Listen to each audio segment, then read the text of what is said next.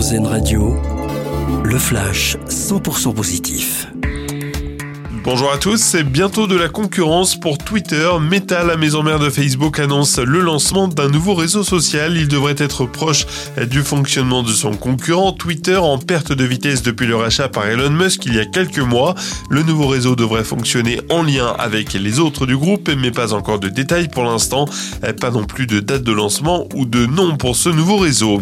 Cette initiative maintenant pour préserver les forêts en France, plusieurs groupements citoyens viennent de voir le jour créés par des particuliers, ils permettent de mutualiser les moyens avec des financements participatifs pour acheter des forêts. Un secteur de 10 hectares vient notamment d'être acquis en Ardèche.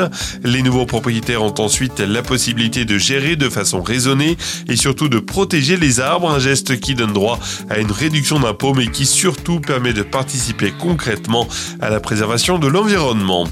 Tintin va faire son retour dans un jeu vidéo 10 ans que les fans l'attendent et pour faire patienter les joueurs, l'éditeur a dévoilé une première bande-annonce. Tintin Reporter Les cigares du pharaon, développé par un studio espagnol, il sera disponible notamment sur PS5, PS4 et Nintendo Switch.